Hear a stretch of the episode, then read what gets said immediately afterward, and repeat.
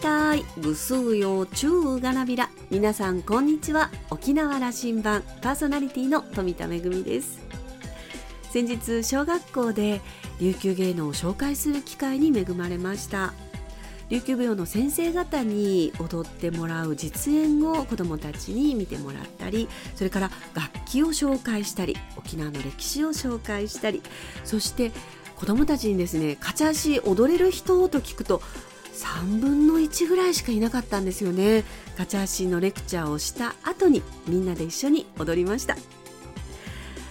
1年生から6年生まで学年ごとに1学年あたり2工事たっぷり使ってそれを1年生から6年生まで6回行いましたのでなかなかにハードだったんですがこうして子どもたちに琉球芸能や沖縄の文化歴史を紹介できる機会があるというのは本当に恵まれているなと思いました。いつか子どもたちが覚えた勝ち足いろんなところで踊ってもらえると嬉しいです。さあ沖縄羅針盤今日も5時までお届けいたします。どうぞお付き合いください。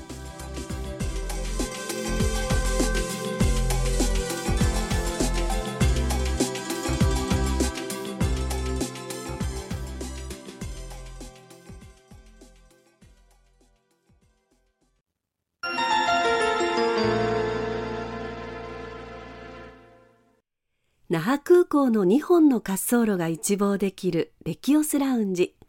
先週に引き続き沖縄県立中部病院医師の高山義弘さんをお迎えしました。おしゃべりのお相手はラウンジ常連客の島田克也さんです。高山さんは福岡県のご出身です。東京大学医学部保健学科を卒業後山口大学医学部医学科に入学。在学中に途上国や中央アジアを旅するなどフリーライターとしての活動も並行して行いさまざまな立場の人と出会い話を聞く経験を重ねます。大学を卒業後感染症診療や地域医療を中心に従事。厚生労働省での新型インフルエンザ対策を経て沖縄県立中部病院での感染症診療と地域ケア科の立ち上げに携わります。さらにこの2年半沖縄県の新型コロナ対策について中心的な役割を果たしました。今月からアフリカのザンビアに赴任し NGO のミッションに従事することを決めた高山さん。旅立ちの直前にお話を伺いました。それではどうぞ。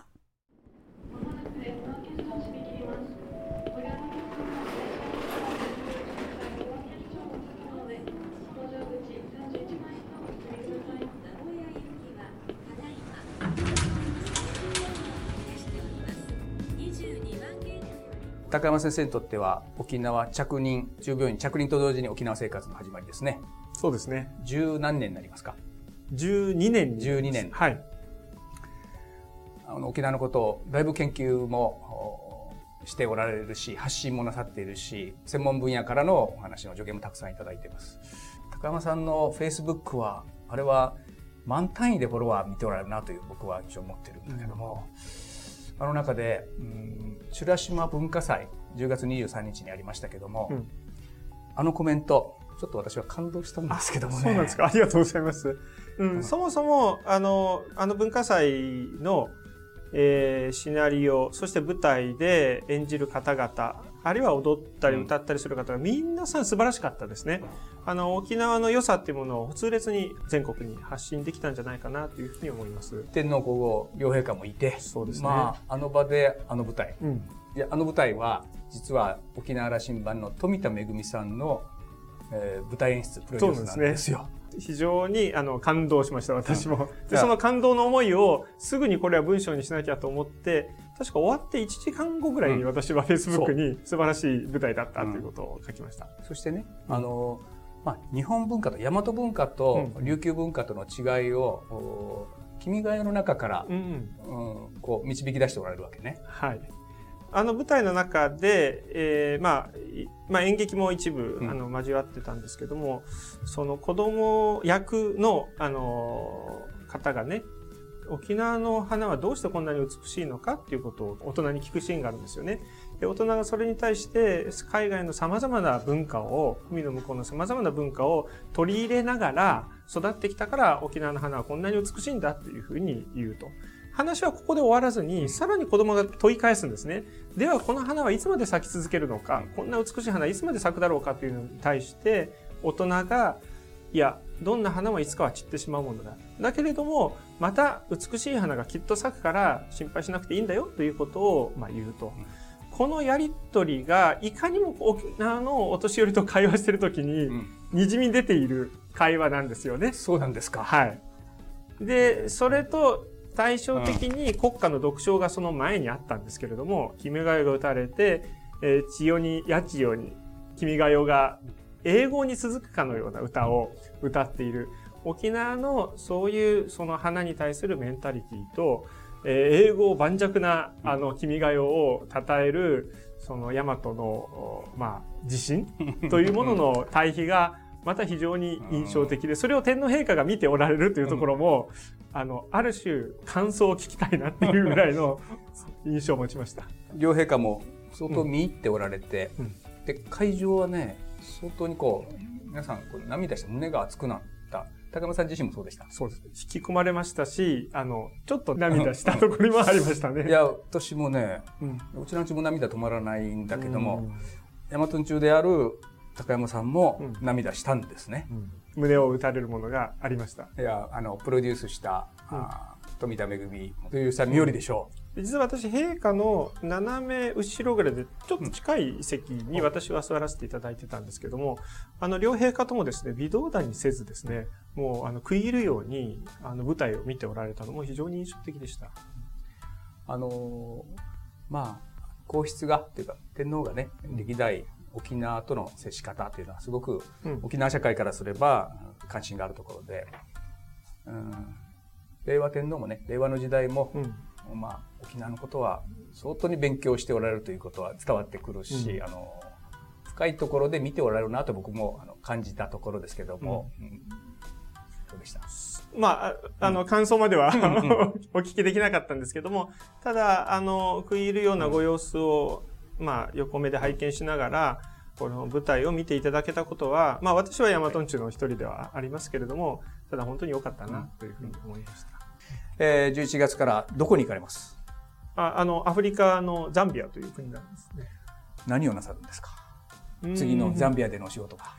まず、その、表面的なことを言うと、アフリカの母子保健活動、特にまあ周産期の、えー、まあ医療のサポートを、まあ、してくれないかっていうこと。周産期？え、あの、お産前後の、うん、あの、母親と子供の健康を守るということなんですけどね。まあ、それが、あの、まあ、目的ではあるんですけども、うん、ただ、やっぱりその、私自身のことで言うと、こっちは本音なんですけど、うん、まあ、2年半、ほぼコロナでちょっと没頭して仕事をせざるを得なかった。まあ、そのこと自体は私にとっても、大事な経験だったので、えー、にはなるんですけど、だいぶ視野が狭くなったんですよ。なので、ちょっと外れたところから医療や、あの、暮らしを見ておかないと、あの、まあ、ジェネラリストとしての、うん、あの、自分の、あの、得意分野が、ちょっとこう、弱くなってきてるなっていうのはあります。で、アフリカぐらいまで行くと、だいぶ客観的に見れるんじゃないかなと思ってまして。まあ、2年前から、あの、予定は入っておられたとか聞いているので、うん、そうですね。しかし、それは今の沖縄社会のことで、伸ばし伸ばしをなさっておられたわけですな。おっしゃる通りで、実は2020年の10月に私はザンビアに行くということを、実はもううちの院長とも、うん、あの、申し合わせていて、だけどコロナが発生したから1年伸ばしましょうねと。そして2021年にそろそろ行きますということを言ったら、今度は知事の方から政策産業でもう少し沖縄県のサポートするようにというふうに、まあ、あの、言っていただきまして、で、また伸びて、さすがに、あの、もう2年経ちましたので、あの、行かせてください。先方も待ってるでしょうよ。高山さんの、こう、あの、特に今回のこのパンデミックにおける、うんはい、ご自身の時間を割いて、はい、えー、まあ、僕も利他の心って言うんですけど、自分を犠牲にして社会にというこの、あの、エネルギーとか熱意とか、強い思いみたいな、ね、じゃないですよ。自分のやりたいことをさせていただきました。はい。尺、いや、自分の時間。いや、決してリーダーではないです。そうですか。はい、それはどこから来たんですかと問いかけたくて。ああ、なるほど、うん、いえいえ、あの、非常に、あの、2009年に新型インフルエンザが流行した時に私は厚労省で仕事をして、うん、もっとこれは現場に近いところで、次こういうことがあったら仕事をしたいと思ってました。厚労省じゃないなっていうふうに思ったので、そして今回、まあ沖縄でご縁があって仕事をしているときに、まあ残念ながらこういうパンデミックが起きてしまったの、いつか起きることでしたから、その時に、あの、まあ、あの、臨床しながら、この対策に関わることができたっていうのは、うん、あの、非常に、あの、やってみたかったことでもあるので、あの、またその私を使ってくれた沖縄県にも本当に感謝をしています。やりたいことだった。うん。地域包括ケア。自宅も訪問し、うん、在宅のところもだいぶ回られたわけでしょ？そうですね。高齢者施設や在宅も回りましたね。はい。それは、えー、どこからそのエネルギーが来てるんですかというふうに問いかけたんですこれやりたいことだったと答えられたんで。そうですね。あの、いえ、あの、全然自己犠牲だと思ってません。はい。あの、50代でいらっしゃる。はい、で、60代、70代、ご自身の、あの、人生計画、ライフプラン、どんなふうにお持ちですか？それは島田先生に教えてもらうみたいな、うん、あんまり、実はビジョン持ってないんです。で、私はあの、総合内科医、総合医なので、うん、あの、足りないところを補うのが総合医の役割だと思ってますので、うん、今後も、あの、まあ、沖縄で、まあ、仕事をさせて、いつまで仕事をさせていただけるか、これはわからないんですけども、ただ沖縄で必要とされてる限り、沖縄で、あの、この部分をやれというふうに言っていただけるところに、まあ、力を注ぎたいと思ってますし、えー、まあ、あの、いろんな状況に、あの、臨機応変に対応できるように、あの、自分なりに、まあ、研鑽は積んでおきたいと思ってます。あの、おられる間に、私なんかは、と多分高山さんのような人材専門家はこの時期あの国も欲しいでしょうし国会も欲しいでしょうし、まあ、沖縄ももちろんでしたけどあ参議院議員などを沖縄から送り出して参議院に高山さんがいるなんていうのはいい絵だなと思ってあちこちあ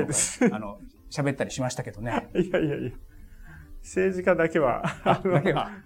の、うん、それに適性のある方々が、うん、あの、頑張っていただける。私はやっぱり、あの、参謀タイプだと思ってるので、あの、お使いできるリーダー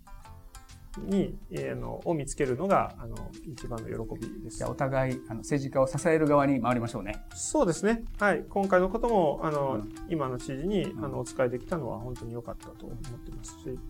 あの、また、いいリーダーに出会えるといいなと思ってます。えっ、ー、と、沖縄離れますけども、また帰ってこられるということを、うん約束してもらってるというふうに僕は理解してますけど、合ってますか？おっしゃる通りで、あの、うん、3月末か4月には、あの、沖縄に戻ってきて、また、あの、この病院で臨床に。半年の勤めですね。はいはい。それは、あの、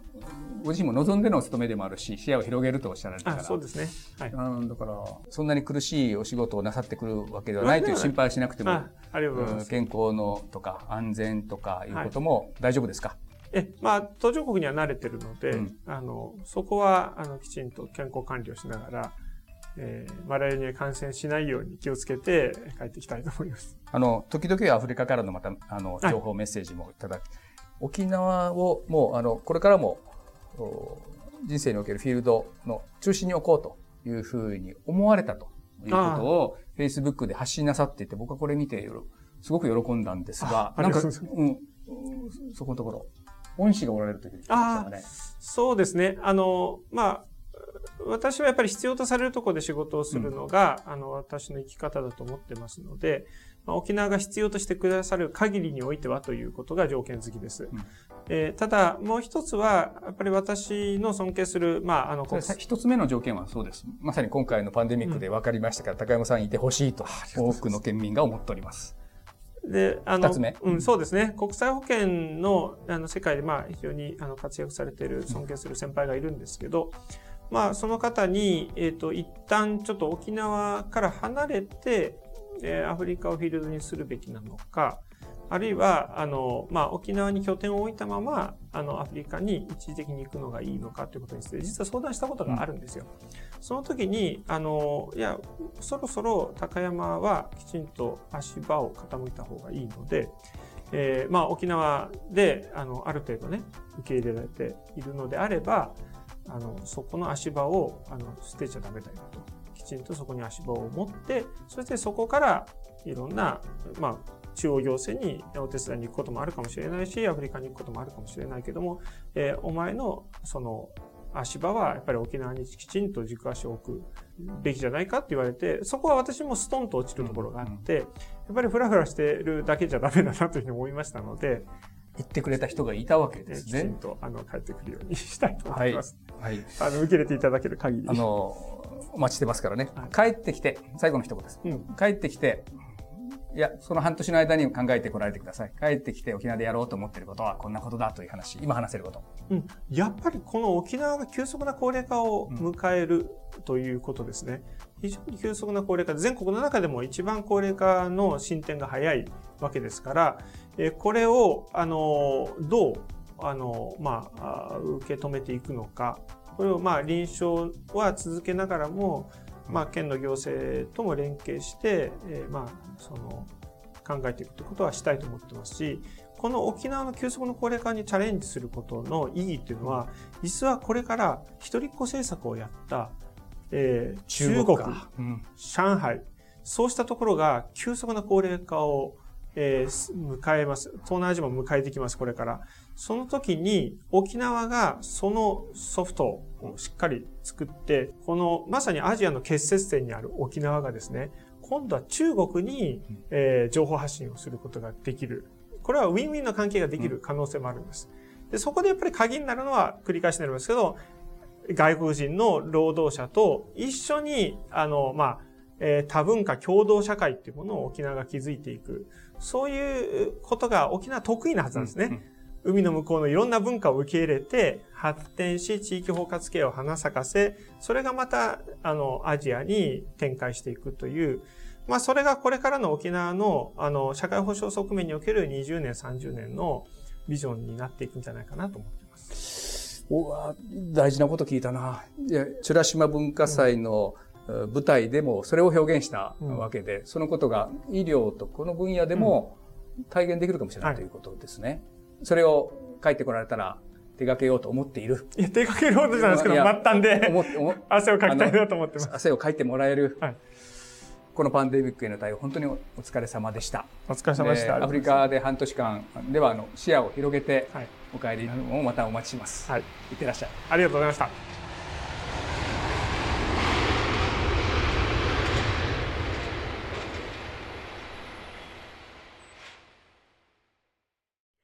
高山先生からの国民文化祭の開会式のご感想、本当に嬉しいです。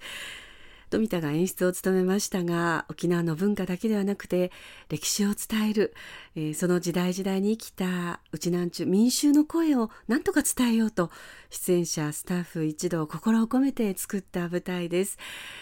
ご感想をいただいて、涙が出るほど嬉しかったです。また先生からは感染症対策のアドバイスもいただいていました。大変心強かったです。本当にありがとうございました。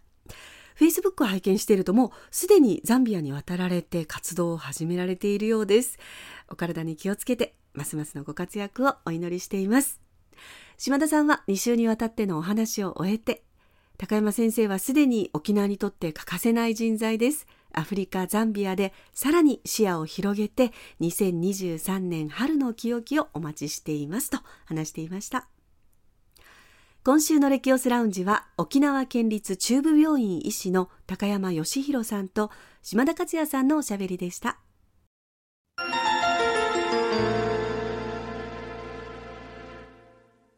めぐみのあしゃぎだよりのコーナーです。今日は舞台公演のご案内です。今度の土曜日12月の3日コンベンションセンター劇場等で金井菊子物語朗読と音楽の調べの公演があります。金井菊子さんは沖縄出身の女性作曲家です。宮古島で生まれて音楽の道を志して上京し女性作曲家として日本で初めての交響曲を創作しました。また当時は大変珍しかったという、えー、琉球音階沖縄の旋律をベースにしたたくさんの曲を残しています。1971年には人人で、えー、日本レコード大賞の童謡賞を受賞しています、えー、また沖縄本土復帰記念式典では序曲羽ばたきを作曲したことでも知られています。えー、1906年のお生まれということですから2026年に生誕120年を迎えるということでさまざまなプロジェクトがある中で今回の舞台公演があります。余談ですけれどもあの金井紀子さんの旧姓はカビラ菊子さんということであのカビラ J さんジョンさんのご親戚でもあるということなんですよね、えー、今回の公演12月の3日土曜日コンベンションセンター劇場等で夜7時開演です。語りは演出も務めている宮城さつきさん。歌三振は高良香奈さん。読書はシンガーソングライターの石峰聡子さん。演奏は琉球交響楽団。合唱は那覇少年少女合唱団。ピアノは三里真帆さんとなっています。えチケットはファミリーマート流房で発売しています。12月の3日土曜日コンベンションセンター劇場と夜の7時開演です。金井菊子物語朗読と音楽の調べぜひお出かけください。めぐみのあしゃぎだよりのコーナーでした。